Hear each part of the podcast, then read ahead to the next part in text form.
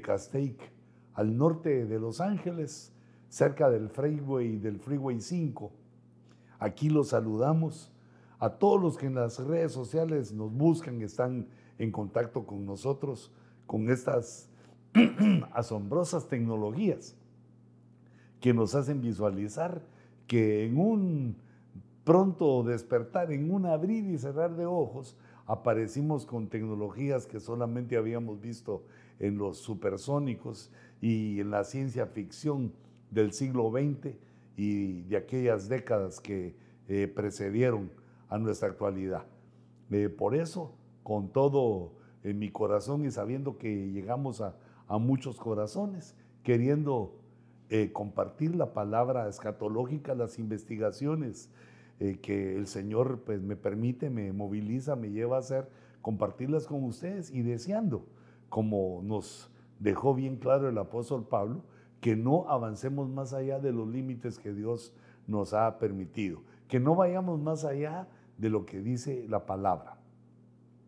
Y entonces yo estaba meditando con ustedes anteriormente de la tau cósmica, así le puse. Si recordarán, bueno, aquí les pongo también eh, de nuevo mi, en mi presentación la exactitud y la precisión que Dios tuvo para hacer las, eh, los planetas, las estrellas, cómo los puso a la distancia correcta. Y le pongo ahí que en el eclipse vemos una tau, en los eclipses se forma una tau porque es una forma como Dios señala el cosmos con la letra tau, con la letra 22, porque la letra 22 entre sus significados más profundos y poderosos significa verdad.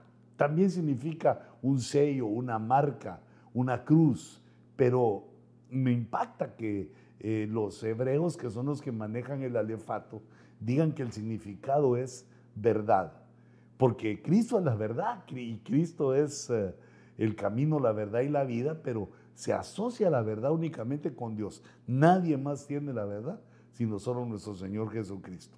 Pero hay otras situaciones que yo quería mencionarles, digamos, con respecto a esta tau cósmica, a esta tau que aparece eh, en los eclipses por la distancia de 400 que habíamos visto.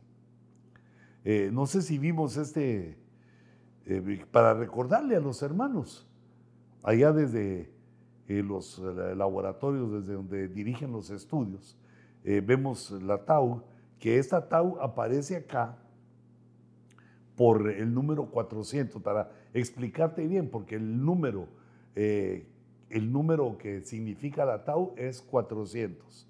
La tau vale 400 y aparece con las distancias cósmicas, las distancias estelares, eh, de las cuales o en las cuales podemos visualizar eh, los eclipses y otros fenómenos celestes. Eh, luego aquí les ponía, tal vez algunos de ustedes ya conocen este, esta gráfica que me ha servido tanto durante mucho tiempo, gracias al hermano ya de San Pedro Sula. Ay, hermano, se me olvidó tu nombre, pero Mira, te llevo aquí en, mis, en las gráficas que, que me hiciste. ¿Cómo? Mario. Mario. Sería Mario. Bueno, pero a mí me hiciste esas gráficas que me han servido mucho. Yo tomé estos tres candeleros, eh, digamos, y a cada candelero le puse el año. Eh, en amarillo ustedes pueden ver que tiene el año, eh, digamos, el año de nuestra era. Dice 8-9, que se refiere a 2000, 2008 y 2009, y en blanco tiene el año hebreo. O sea que cada uno de los candelabros, cada candelero tiene siete candelabros, cada candelabro está tipificando un año. Y los puse así porque sin darme cuenta, o sea, lo fui descubriendo en el camino que venía una serie de fenómenos eh, cósmicos desde el año 2008-2009, que según los severos, a la gracias por ese acercamiento, hermano. Ahí sí vi maravillosos, vi de una mejor eh, manera eh, los años para que en el amarillo, cerca de la, de la llama, ahí las llamas se encendieron, mira.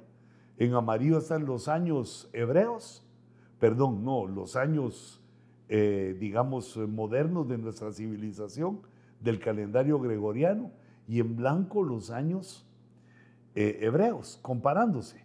Y están a la mitad, porque recordate que el, año hebreo comienza en septiembre. Entonces, en un año hebreo eh, toca dos años de nosotros. Estos últimos siete años que estamos poniendo aquí son los que comienzan el año entrante. Si, me regresas eh, al, de, al de en medio, al candelaro de en medio, nosotros estamos terminando en el año ese mero, en el año 22, 21-22, es decir que termina, perdón, me salí, termina en septiembre. En septiembre del año 22 terminamos siete años, de acuerdo como algunos de los hebreos van contando los años, porque ellos tienen la orden de contar los años de siete en siete. Pues nosotros como eh, cristianos no, como gentiles no, pero entonces yo me metí, eh, digamos, a contar con ellos, así como aquel que están, aquellos que están moviendo así la, la cuerda para saltar. Yo no estaba saltando contando esos años, pero de pronto me metí a contarlos, me puse a saltar con ellos y entonces me di cuenta que en este año, en septiembre del año 22, termina un ciclo sabático, un ciclo de siete años, eh, de acuerdo a como lo cuentan los hebreos. Termina ese ciclo en septiembre del 2022 y comienza el tercer ciclo que yo lo puse como un candelaro, como un candelabro, como no, no, perdón, como una menorá, como un candelero que comienza a partir de septiembre del 22 y se cuentan siete años. Con este conteo de siete años tiene una conexión con la, diríamos, eh, la profecía de Daniel capítulo 9 de las 70 semanas, porque quedó pendiente, está pendiente la semana 70. La septuagésima semana de Daniel está pendiente de cumplirse y es una semana de años, o sea, son siete años, que coincide con la orden que Dios le dio a los hebreos de que contaran los años de siete en siete, como semanas de años, como semanas de días y de años y de milenios. Y entonces eh, podemos eh, entender, podemos captar aquí una coincidencia, una, un fenómeno maravilloso que nos está hablando que en una de esas semanas de años va a ser la tribulación. En una de esas siete semanas, de esas, de esas, de esos siete, no, de una semana de años, en esos siete años que se cuentan los hebreos, va a ocurrir la tribulación, porque son siete años que se les quedó, eh, se dejaron para ellos para que Dios trate con ellos. Eh, los que de la iglesia se queden ahí no deberían estar ahí, sino que toda la iglesia debió de haber alcanzado un nivel suficiente para presentarnos al tribunal de Cristo y de ahí seguir el proceso del arrebatamiento hasta llegar a ser la novia del Señor Jesucristo. Pero eh, por eh, la debilidad humana, parte de la iglesia, gran parte de la iglesia, regresa de la tribulación. Perdón, regresa del tribunal de Cristo a la tribulación. Regresa del tribunal de Cristo donde todos nos presentamos a la tribulación porque le falta preparación y se la dan a Dios en la tribulación junto a la enseñanza o al trato que se le da a Israel.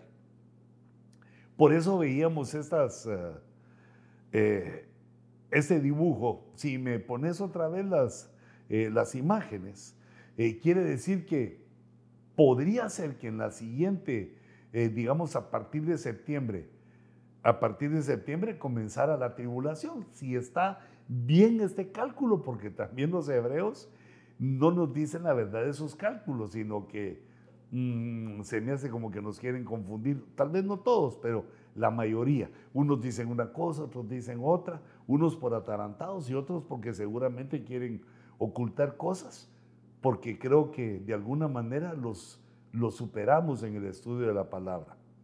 Pero mm,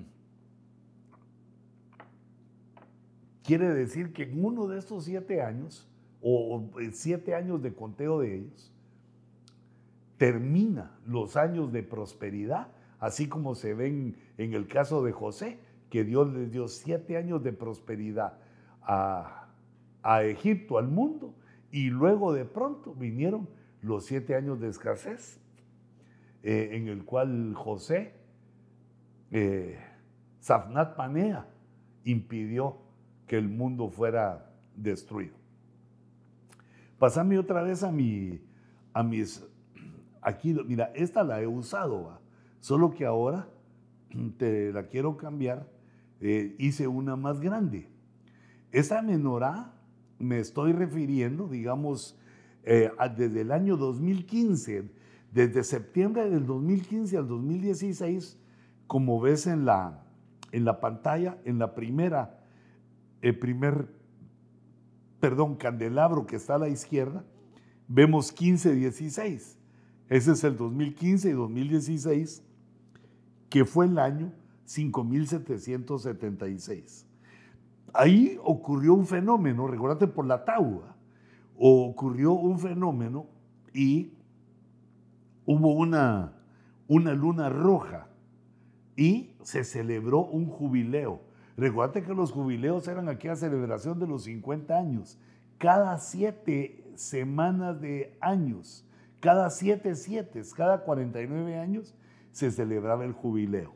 Y dijeron los, los hebreos, porque nosotros no sabemos de eso, nosotros llevamos nuestro conteo por 2022. Y a, ese estamos diciendo el año Tau por el 22.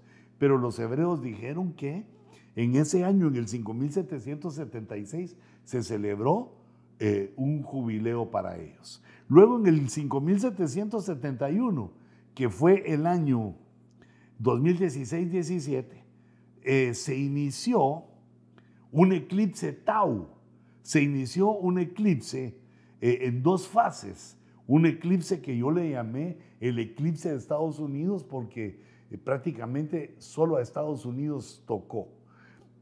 Y luego en el siguiente año, en el 5778, hubo también una luna o dos lunas de sangre, dos eclipses, pero en ese año se cumplieron 50 años de haber tomado eh, Jerusalén y hubo también, no, en ese día de los 50 años, pero ese mismo año hubo una superluna. Por eso puse más grandecita eh, esa luna. Hubo una superluna eh, que se vio en, en, varias partes del mundo, una luna roja gigantesca, la más grande que se puede ver, y en la mitad de la menorá, en ese brazo de la mitad, hubo una luna roja eh, de las que yo tomé, ¿verdad? De las que yo eh, investigué y también hubo un eclipse solar. Pero, perdona, en el año 5779, que es la, en la mitad, en el caño central, también Israel cumplió 70 años de Israel como nación. Desde 1948 a 2018 se cumplían 70 años de que Israel entró al concepto de las naciones. Fíjate qué sugestivo este ciclo sabático de siete años, donde tenemos un jubileo, los 50 años de Jerusalén, los 70 años de Israel y, también ese, mm, diríamos, ese eclipse tan singular del cual te quiero hablar un momentito, es eclipse Tau, un eclipse singular que aparece en Estados Unidos. Pero no solo Tau, como vimos el número 400, sino que Tau porque delinea, hace una, un trazo sobre Estados Unidos en forma de Tau. Ese es en el año 5777 y después vemos los dos aniversarios de Israel. Luego en el 5780 vemos que hay, y en el 81 vemos que hay eclipses eh, de lunas eh, rojas, eclipses de sol. Eh, más o menos lo, dejé así, mira, pero estaba también tomando en cuenta que en el 2020, que es en el año 80, 5780 y 81, hubo una conjunción entre Júpiter y Saturno. Una conjunción que mencionaba anteriormente por la función que hace Saturno con su gravedad de darnos protección con ese cinturón eh, de asteroides. Y también Júpiter como planeta, siendo tan grandote, cuando vienen eh, cometas, locos, cometas sin rumbo hacia la Tierra, chocan en él, como sucedió hace varios años que un gran cometa que venía con posibilidades de tocar la Tierra, eh, le pegó a Júpiter y hasta ahí quedó, aguantó el golpe por nosotros. Y su gravedad jala esa, o mantiene cuidando como un cinturón de asteroides para que no, no penetren.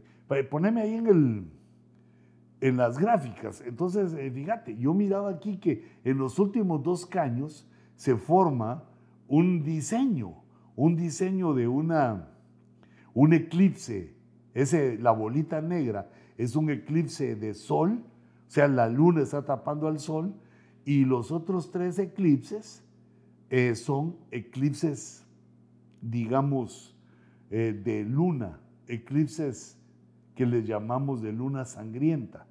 Y ese mismo diseño aparece en el tercero y cuarto eh, caño del candelero aparecen dos eh, lunas de sangre y una luna de sangre y un eclipse de sol y que hacen un diseño, un diseño hermoso, eh, eh, maravilloso y glorioso. Después de la, del jubileo vemos el eclipse de Estados Unidos, viene el diseño que te lo estoy marcando, otro eclipse y el diseño que te estoy marcando.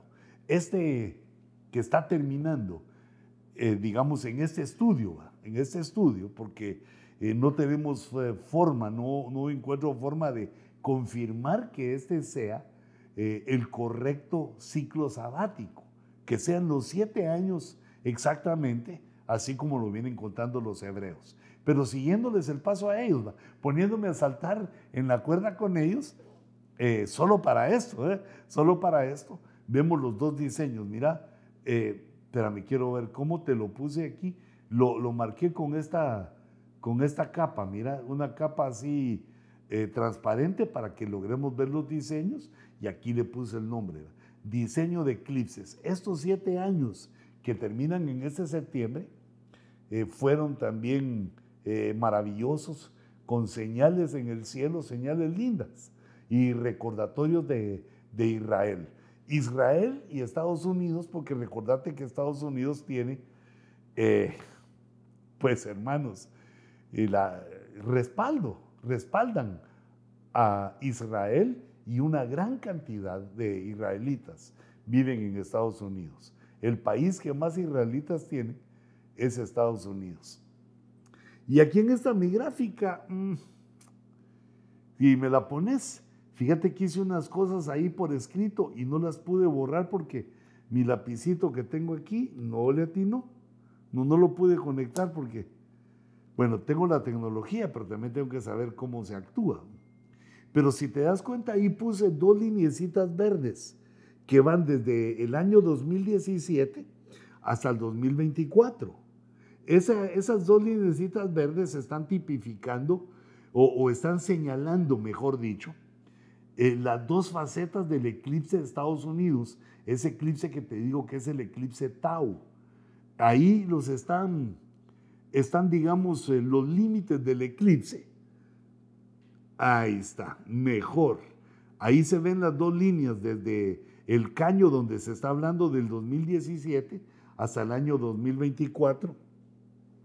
Y entonces ahí pongo eh, la Tau en USA, es el, el eclipse que forma una Tau eh, en Estados Unidos. Va, ya prendieron también las llamas, mira, qué bueno. Y entonces aquí ponía, eh, ya con mis letritas bonitas, desde dónde a dónde llega ese doble eclipse.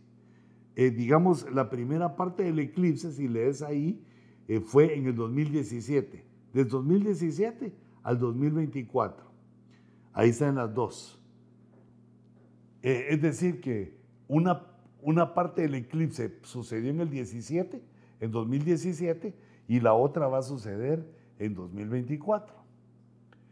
Y además como otro, eh, digamos, evento, eh, si me pones solo la de en medio, ese, o el otro evento que sucede, que para mí es importante, te lo voy a poner otra vez aquí así, mira, para que aparezca, que ocurre este fenómeno profético que tenemos que ponerle atención porque ahí nos está diciendo algo.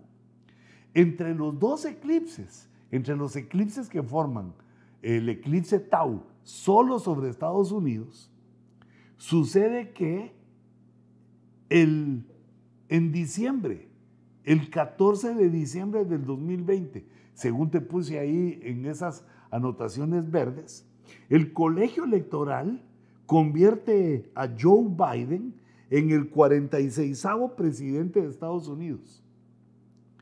Pero esa fecha es exactamente a la mitad entre los dos eclipses.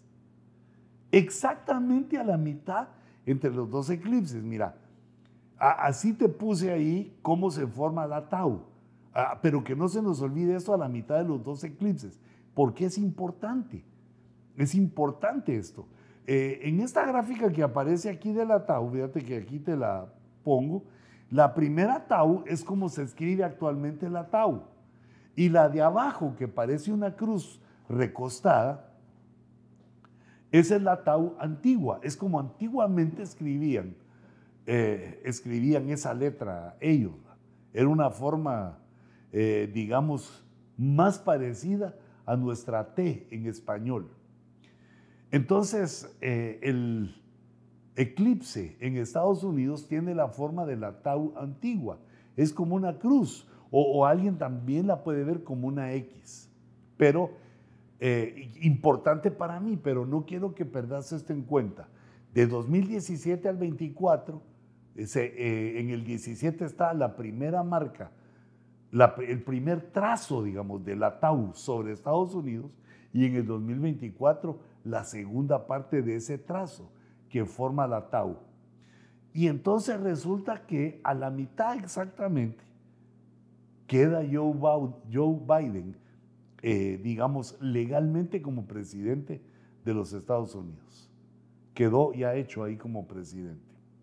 Y entonces aquí te puse, eh, digamos, lo que investigué, los eclipses, los anaranjados. Eh, son eclipses y vemos, eh, digamos, en negro eh, la parte sólida de la Tierra y el azulito es, eh, pues, los mares y los océanos. si me acercas a los Estados Unidos, hermano, allá haciendo los cambios en la cabina central, donde está ubicada toda la tecnología del ojo rojo, si vemos en Grande Estados Unidos, ahí puedes ver los dos trazos eh, que ocurren y se forma la tau. El trazo horizontal aparece en agosto, el 21 de agosto del 2017, como lo habíamos ya anticipado. Entonces ese entra en Oregon, eh, a la izquierda del mapa, entra desde Oregon y pasa sobre toda la tierra de Estados Unidos no toca ninguna tierra más, solo Estados Unidos y lo deja marcado con una marca horizontal. Y luego en el 2024, en abril 8 del 2024, vemos el, eh, el eclipse vertical, que este sí entra por México, entra eh, por Texas y va pasando por todo Estados Unidos, se va cruzando para no entrar, no toca Canadá, sino que se cruza y se va al mar en la parte, eh, digamos, más eh, eh, izquierda, no, en la parte más angular, en donde está la esquina del territorio de Estados Unidos, ahí sale. Y entonces vemos que queda marcada en el mapa de América del Norte, queda una X o una T muy parecida a la Tau. Quiere decir que entre 2017 y 2024 Dios envía su Tau y sella a Estados Unidos. Pero no, no solamente así, sino que para confirmarnos que esto tiene que ver con los acontecimientos que se están eh, ante nuestros ojos desarrollando las noticias, la política, las guerras, la economía, todos los, los siete escenarios que el apóstol Sergio nos ha enseñado y nos ha compartido de una manera muy tremenda, muy hermosa, esos siete escenarios se van desarrollando ante nuestros ojos y esto forma parte, el cielo, el cosmos, forma parte de los eh, escenarios eh, que estamos visualizando para estar velando por el día y la hora, estar velando por nuestro encuentro eh, con el Señor y también el ponernos a cuentas en el tribunal de Cristo. Pero para mí, hermanos del Ojo Rojo, ese es un evento maravilloso. Eh, si te regresas al mapa y, y miras que ocurre otro sobre Australia y uno sobre, sobre África, pero vamos a ver si, mira, ocurre, o, si tú me haces eso, hermano, eh, si ocurre sobre África, pero estos agarran varios países. Hay tres eclipses en el mapa mundi, eh, digamos con los años que aparecen. Ese de Australia también, pero eh, ahí sí que solo Australia lo agarra. Y el otro de en medio solo África, pero como nosotros vivimos en Estados Unidos y, eh, bueno, también ese que estamos viendo de Austria se va ya muy lejos, al 2028 y 2037, pero también se forma un atado sobre Austria. Pero para mí el más importante es eh, el de Estados Unidos, pero por esta consigna, esto que tiene. fíjate, si regresamos a los tamaños originales, mira las cuentas que yo hice del 21 de agosto del 2017 al 8 de abril del 2024, hay una diferencia entre esas dos fechas de 6 años, 7 meses y 19 días. Es un total de 2.421 días. Entonces, fíjate, queda impar, queda 2.421, 20 más 1, queda un día. Ese día nones que queda ahí eh, es el que nos ayuda a entender que fue exactamente a la mitad de los dos eclipses norteamericanos que sucedió esto. Fíjate, por ejemplo, aquí pongo otra vez las dos fechas. El 21 en chiquito pongo el 21 de agosto del 17 y del otro lado en chiquito pongo abril 8 del 2024. Y en medio la fecha en la cual el presidente actual, el 46 presidente de Estados Unidos, de apellido Biden, es eh, puesto por el colegio electoral, reconocido por el colegio electoral y queda oficialmente, legalmente, como presidente. Entonces, del 2017, como fue en agosto del 2017, quedaban todavía para que se terminara el 2017 132 días. Del 2008 quedaba completo, 365 días.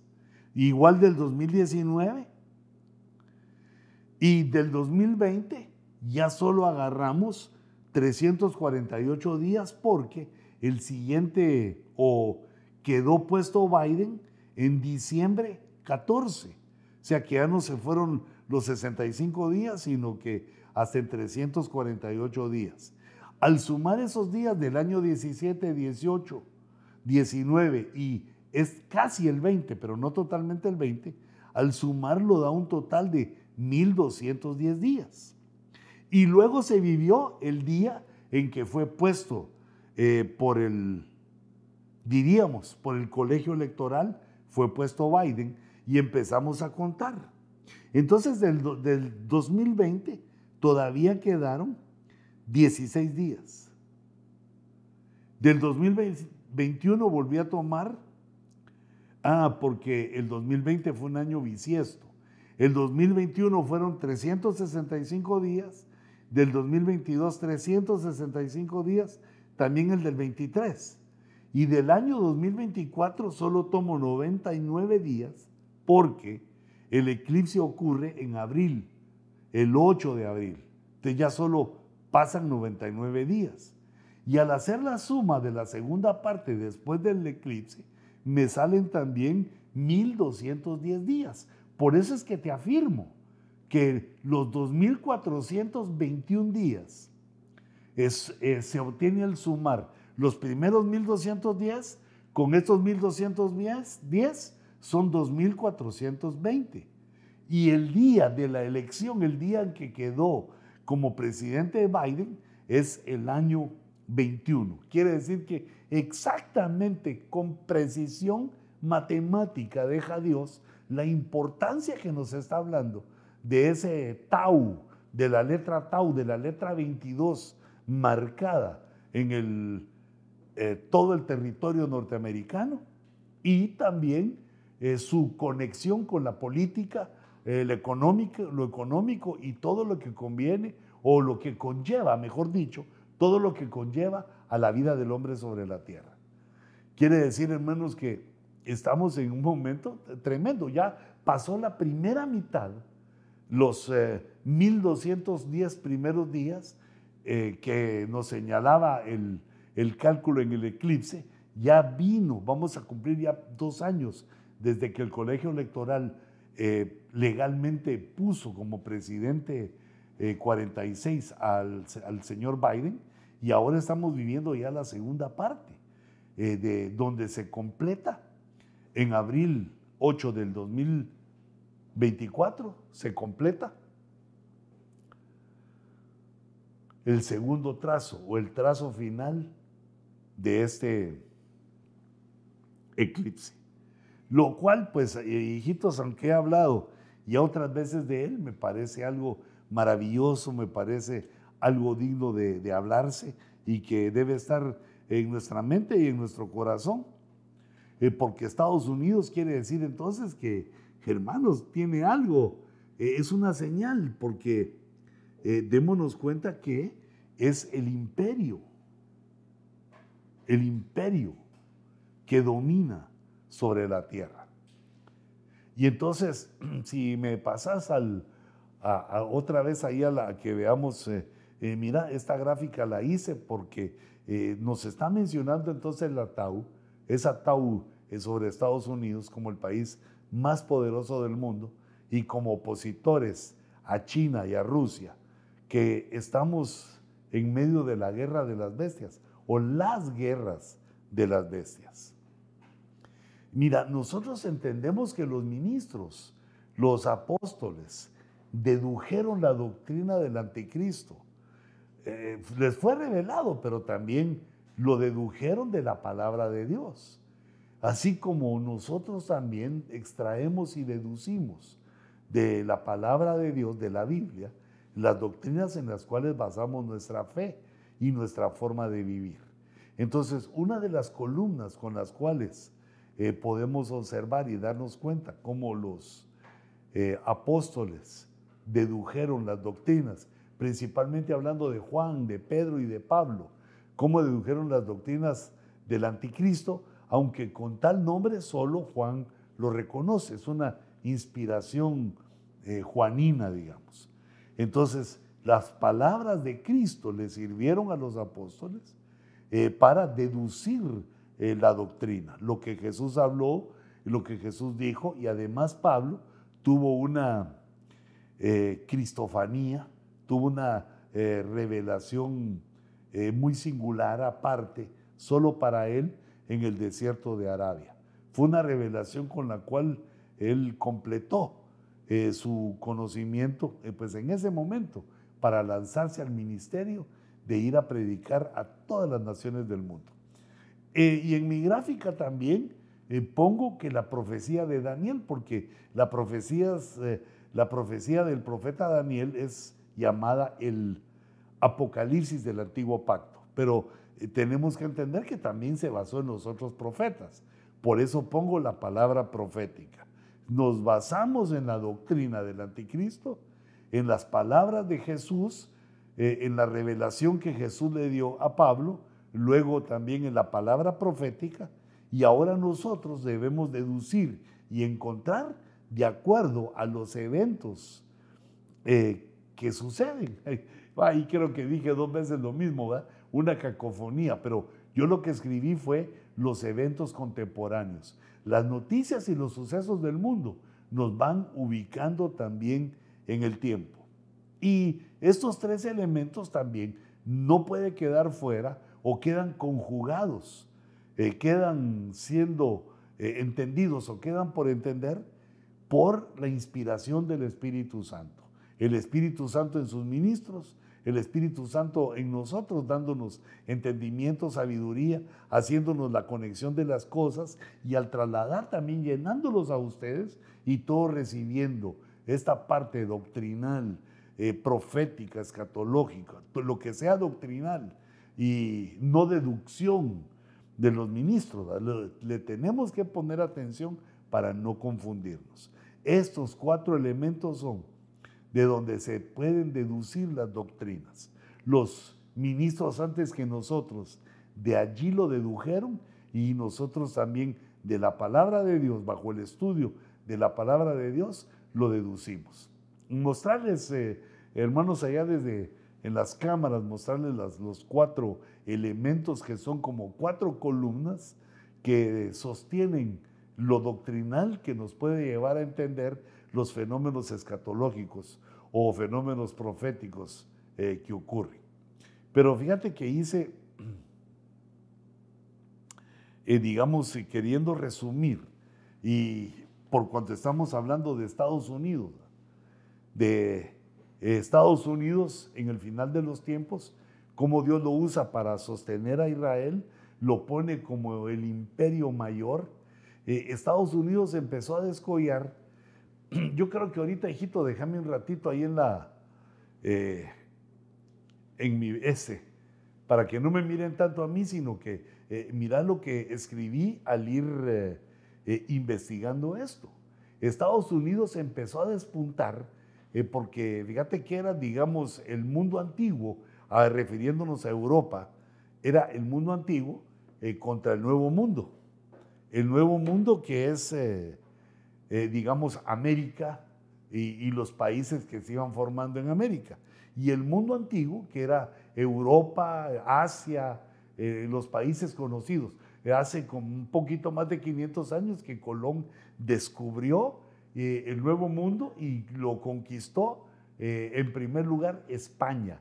España era el imperio mayor en aquel entonces, aunque también estaban los franceses y los ingleses, pero descollaba España y en 1898 hubo una guerra entre España y Estados Unidos que eh, pues es a mi criterio el despertar del el imperio norteamericano. Un nuevo imperio despierta con esa victoria cuando se derrota al imperio mayor del antiguo mundo, de Europa y Asia, a los eh, mejores a los descubridores y conquistadores de la mayor parte de América, se les oponen los Estados Unidos y los derrotan ya casi entrando al siglo XX, a los 1900.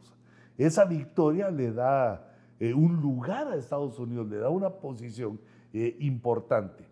Pero eh, estamos viendo, quiero ir analizando con ustedes las guerras en las que participó Estados Unidos, porque eso fue, esas le fueron dando un nivel de superpotencia, el nivel del imperio, como le llaman algunos. Eh, bueno, yo oigo en algunas voces que lo mencionan como imperio, que eh, procurando menospreciarlo. Pero Estados Unidos ha sido un imperio moderno que le ha dado un trato bueno a las naciones conquistadas o a las naciones que están bajo su, su dominio y aún ha respetado a, sus, eh, a las naciones enemigas, porque eh, se ha basado en la libertad. No que sea la gran cosa, pero eso es lo que se ha logrado. Eh, lo, logró el imperio americano y por eso llegó a esas grandes estaturas. Luego ya en el siglo XX comienza la Primera Guerra Mundial, la provoca Alemania y empieza a conquistar el mundo antiguo, que es eh, la Unión Europea, los países de Europa. Esa guerra, esa conflagración provocó que Rusia desapareciera. Rusia como uno de los países más grandes de Europa, de Eurasia, Euroasia, ese país tan gigantesco, con la Primera Guerra Mundial desapareció. Pero no pasó mucho tiempo para que comenzara la Segunda Guerra Mundial. Otra vez Alemania, solo que ahora Alemania amenaza a todo el mundo. Primero a Europa, pero también a todo el mundo. Se hace obvio que Adolfo Hitler, que era el, líder alemán del Tercer Reich, estaba y su deseo era conquistar todo el mundo. Al finalizar la guerra, que ambas guerras, la Primera Guerra Mundial y la Segunda Guerra Mundial, hubo participación norteamericana y como fueron ambas victorias, los laureles principales se los llevó Estados Unidos, no solo por su capacidad en la guerra, sino también por eh, su nivel tecnológico, el nivel de armas, pero sobre todo por la producción de armas y alimentos que salvaron de la muerte a millones, que salvaron del hambre y lograron con esas armas detener aquel ataque del imperio alemán. La primera y la segunda guerra. En la primera guerra dijimos que desaparece, se destruye Rusia, pero en la segunda guerra mundial aparece Rusia renovada como Unión de Repúblicas Socialistas Soviéticas y se forma o nace, eh, se da lugar después de la Segunda Guerra Mundial a la Unión Soviética y también a Israel. nacen estas dos importantes naciones para el final de los tiempos, Israel y la Unión Soviética. Fíjate lo que va provocando las guerras. Las guerras van dando a luz situaciones, van dejando lugar a cambios fundamentales en el mundo. Luego Estados Unidos se enfrenta contra el comunismo en Corea, en Vietnam, en varios países. Pero yo puse aquí Corea, Vietnam, en la península de Cochinos, que es Cuba, donde tuvo un gran fracaso. Bueno, la verdad, considero que todas las guerras que eh, enfrentó Estados Unidos contra el comunismo fracasó, porque perdió Corea, eh, se volvió del norte y del sur, y también eh, Vietnam del norte y del sur. Se perdieron muchas de esas batallas. Pero lo que surgió de esas guerras fue que en lugar de extirpar el comunismo, el comunismo creció. Como que fuera un principio, que la oposición a las cosas les da crecimiento. Así como dijo el Señor también de su pueblo, entre más se oponían, entre más pruebas de venían a Israel, más crecían cuando estaban en Egipto.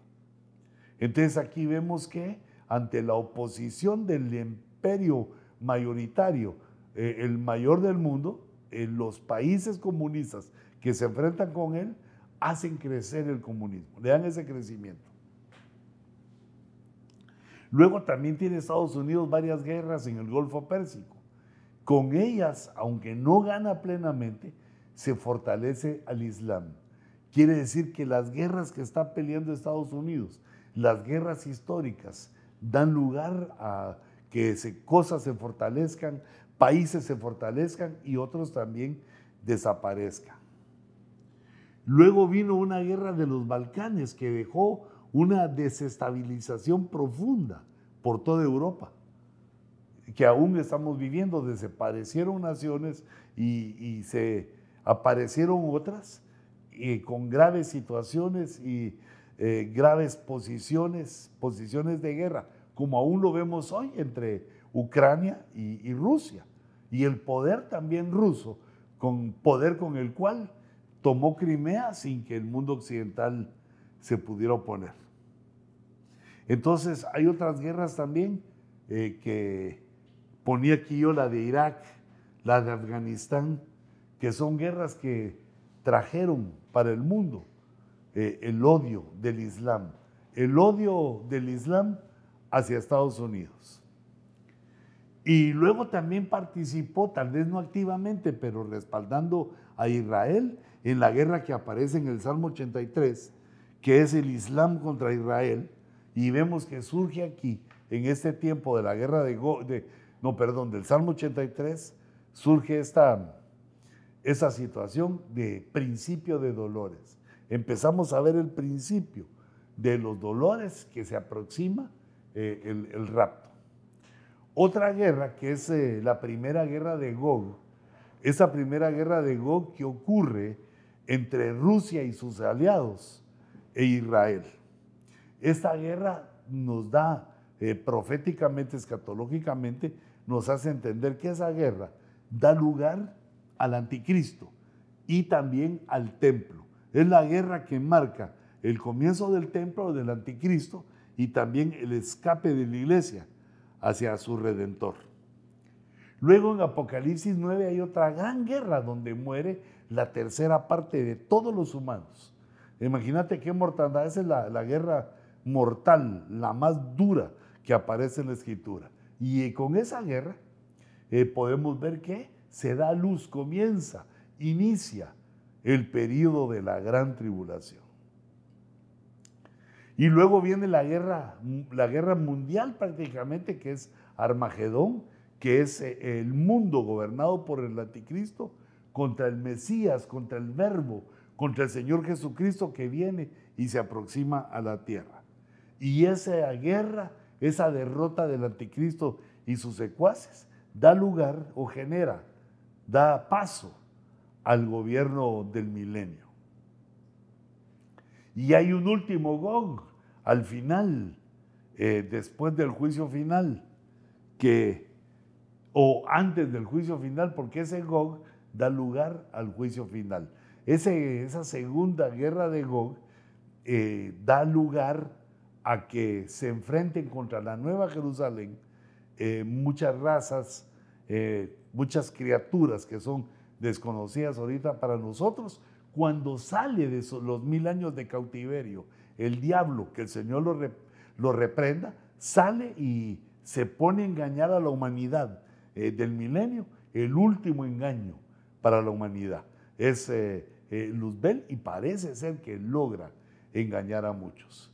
Quiere decir que las guerras del imperio americano, las guerras que fueron imperiales, que fueron las, de, las del mayor imperio del mundo, dieron lugar a cosas, fueron cambiando situaciones, fueron cambiando, eh, digamos, sucesos, espíritus, porque así es la guerra de poderosa, la guerra destruye y, y vuelve a construir. Y actualmente Estados Unidos también con su poderío, también enfrenta otras guerras.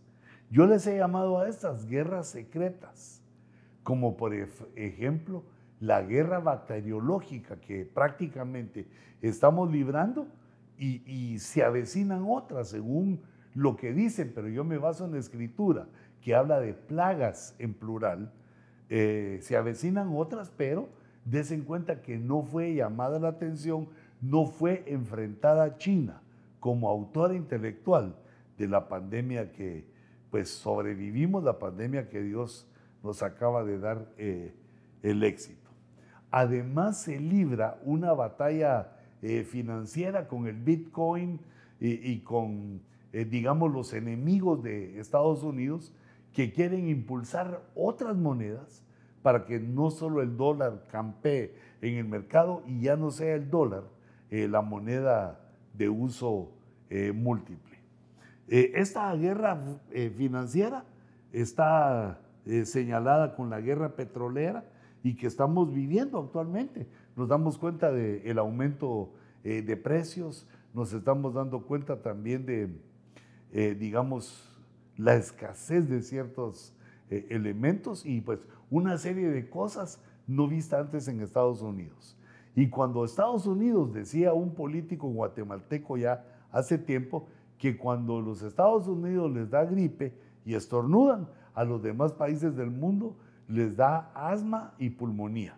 Es decir, que los problemas de aquí eh, llegan a los otros países del mundo y con una mayor fuerza que nos hace, pues, nos ponen problemas. Entonces yo miraba estas dos, la financiera y la petrolera, eh, aunque van juntas, aunque hablan de diferentes eh, eh, situaciones. La guerra de la tecnología, vemos cómo hay en esta crisis, en esta guerra, cómo invaden. Por ejemplo, estaba leyendo hoy en la mañana que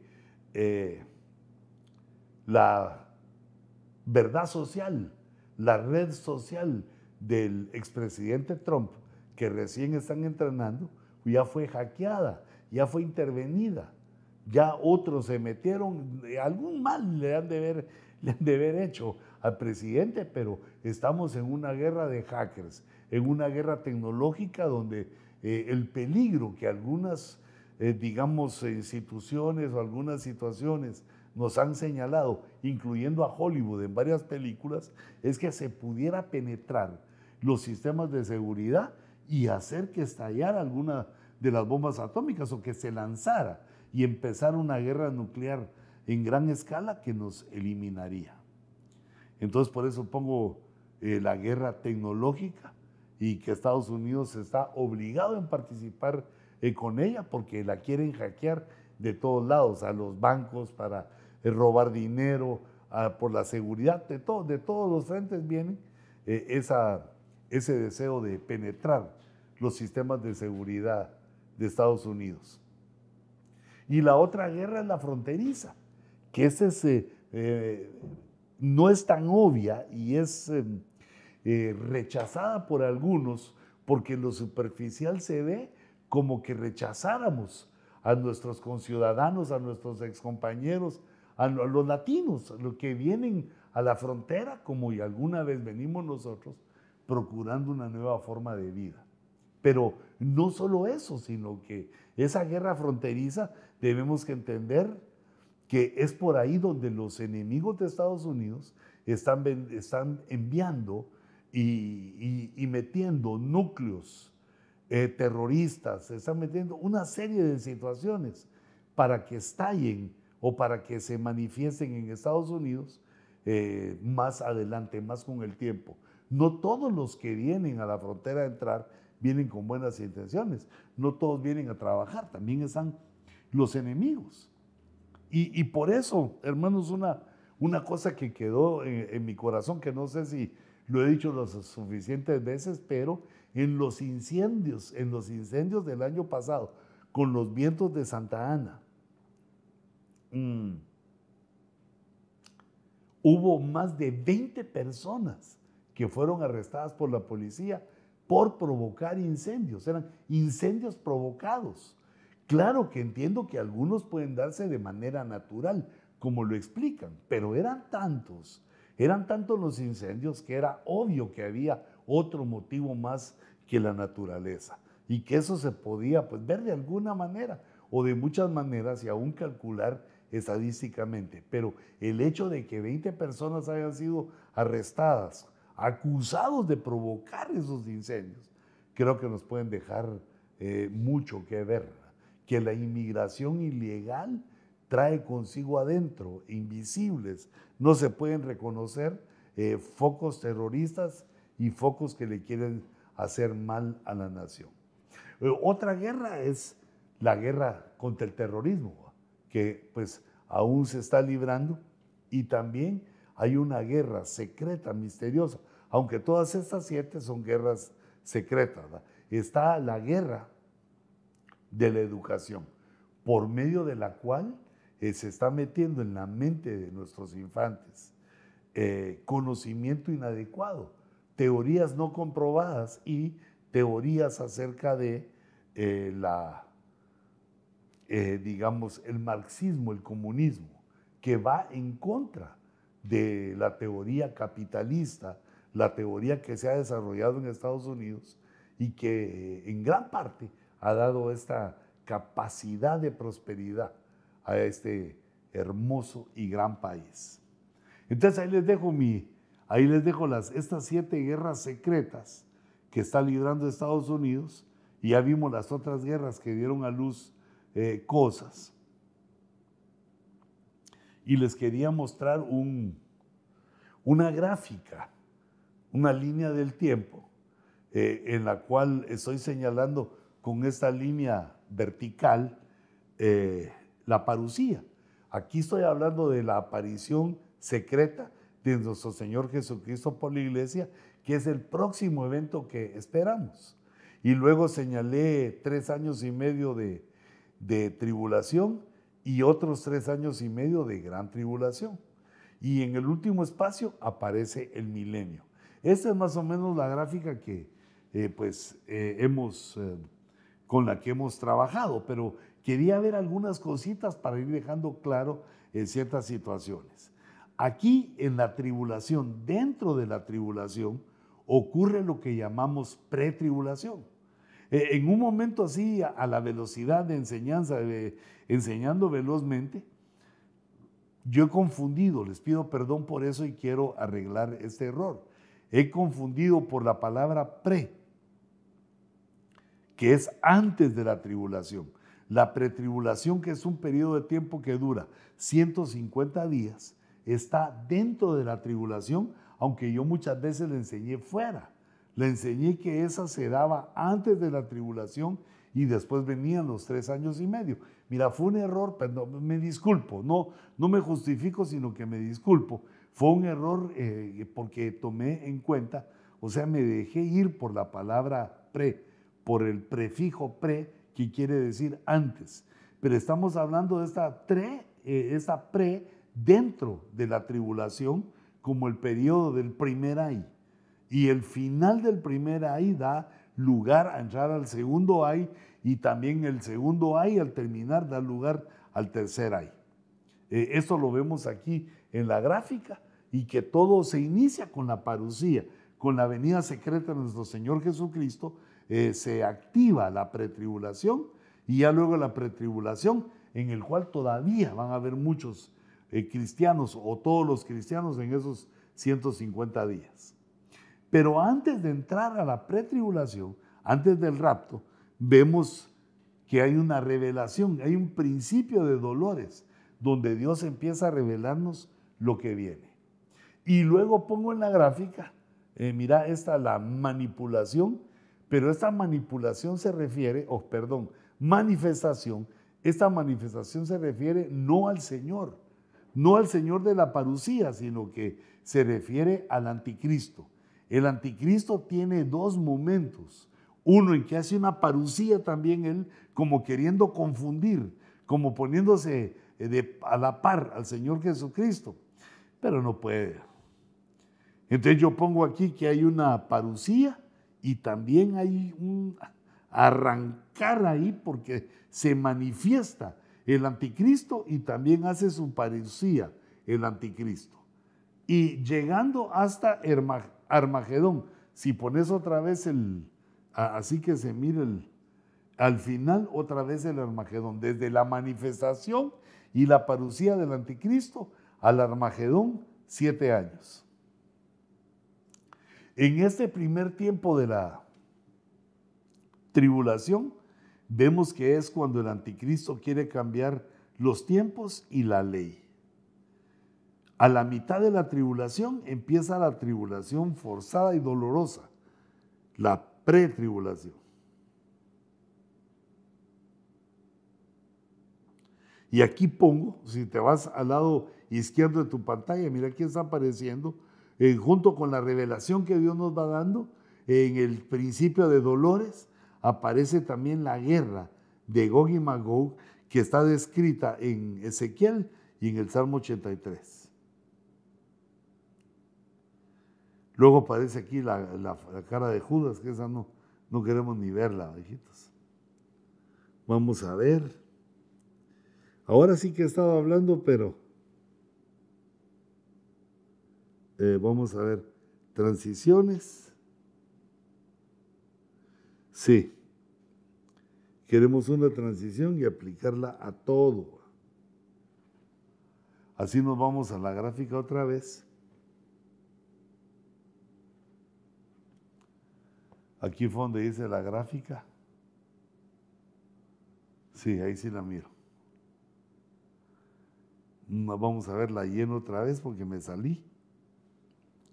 Y terminé aquí, ¿eh? donde comienza el Salmo 83, eh, que nos habla de la guerra de Gog. Entonces, este, este escenario, esta línea del tiempo, pues eh, la dejamos ahí para que nos sigamos ubicando recordate que me puedes escribir a luisponce57 arroba hotmail.com o por ese mismo medio puedes poner ahí lo que tú querrás, siempre y cuando no me maltrates porque ofendes a mi alma. Me puedes poner cosas ahí para que sigamos platicando y si dejé algo eh, sin explicar, que tú lo puedas eh, tomar. Bueno, creo que estamos ya eh, cerca del final. Había hecho un cuadrito pequeño tomando estas dos situaciones, porque yo las ponía como el misterio de la iniquidad el ministerio o el misterio de la iniquidad eh, empieza a fluir por la persecución, empieza a hacerse fuerte por la seducción religiosa para babilonizarnos y también por, por medio de la persecución. Y bueno, iba a entrar a, estas eh, partes, a estas cosas, hijitos, pero Creo que el tiempo me ha avanzado mucho y lo vamos a dejar hasta aquí porque eh, siguen los ojos rojos. ¿va? Para mientras estudia esto, mira despacio esto que te enseñé, el, eh, el nuevo, no, no, no es nuevo, pero es eh, la línea de tiempo que te dejo y las otras situaciones que dejaron a luz la guerra, que la guerra tiene algo. Y ahora esta guerra entre Rusia y Ucrania. Sin embargo, si te das cuenta aquí, aún no participa Estados Unidos activamente. Las que participa Estados Unidos activamente, esas son guerras de, eh, digámoslo así, imperiales y esas son las que dejan consecuencias graves, escatológicas, proféticas sobre la tierra. Que Jehová nuestro Dios, el Dios que nos llamó en su misericordia, en su gracia, en su bondad, nos hizo nacer de nuevo, llegar hasta aquí, buscando su palabra, buscando los fenómenos y diseños escatológicos, que el buen Dios que nos trajo hasta aquí complete la obra como nos ha prometido. Y yo te bendigo, hermano, en el nombre de Jesús. Bendigo a los del ojo rojo. Adelante, vamos adelante. Recibe esta fuerza y esta bendición y no desesperes ante las situaciones de la vida, porque el Señor Jesucristo viene pronto. Y nosotros como su iglesia, lo que decimos es, ven, ven Señor Jesús. Desde aquí mi trinchera, en la hermosa ciudad de Castaic, te saludo y te bendigo y nos vemos en la próxima ocasión. Que Dios les bendiga y les guarde.